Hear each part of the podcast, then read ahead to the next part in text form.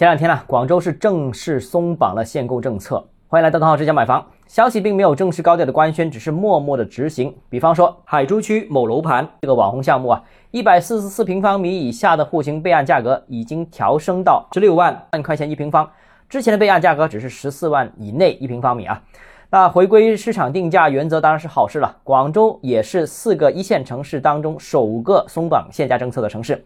那加上最先公布认房不认贷，感觉啊，广州在这轮楼市松绑大潮当中是跑在了最前面。而对于取消限价政策，我一直是持赞成态度的，因为限价会让统计数据失真，这个很容易导致决策出现误判。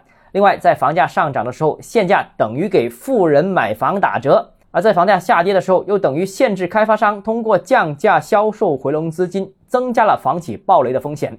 一句话概括，就是限价政策既阻碍了资源在市场中自由配置和流动，又让市场失去了调节供求关系的一个重要工具。既然有这么多的问题，取消当然是好事了。也希望限价政策以后也不要再回来了。好了，今天节目到这里。如果你个人购房有其他疑问，想跟我交流的话，欢迎私信我。想提高财富管理认知，请关注我，也欢迎评论、点赞、转发。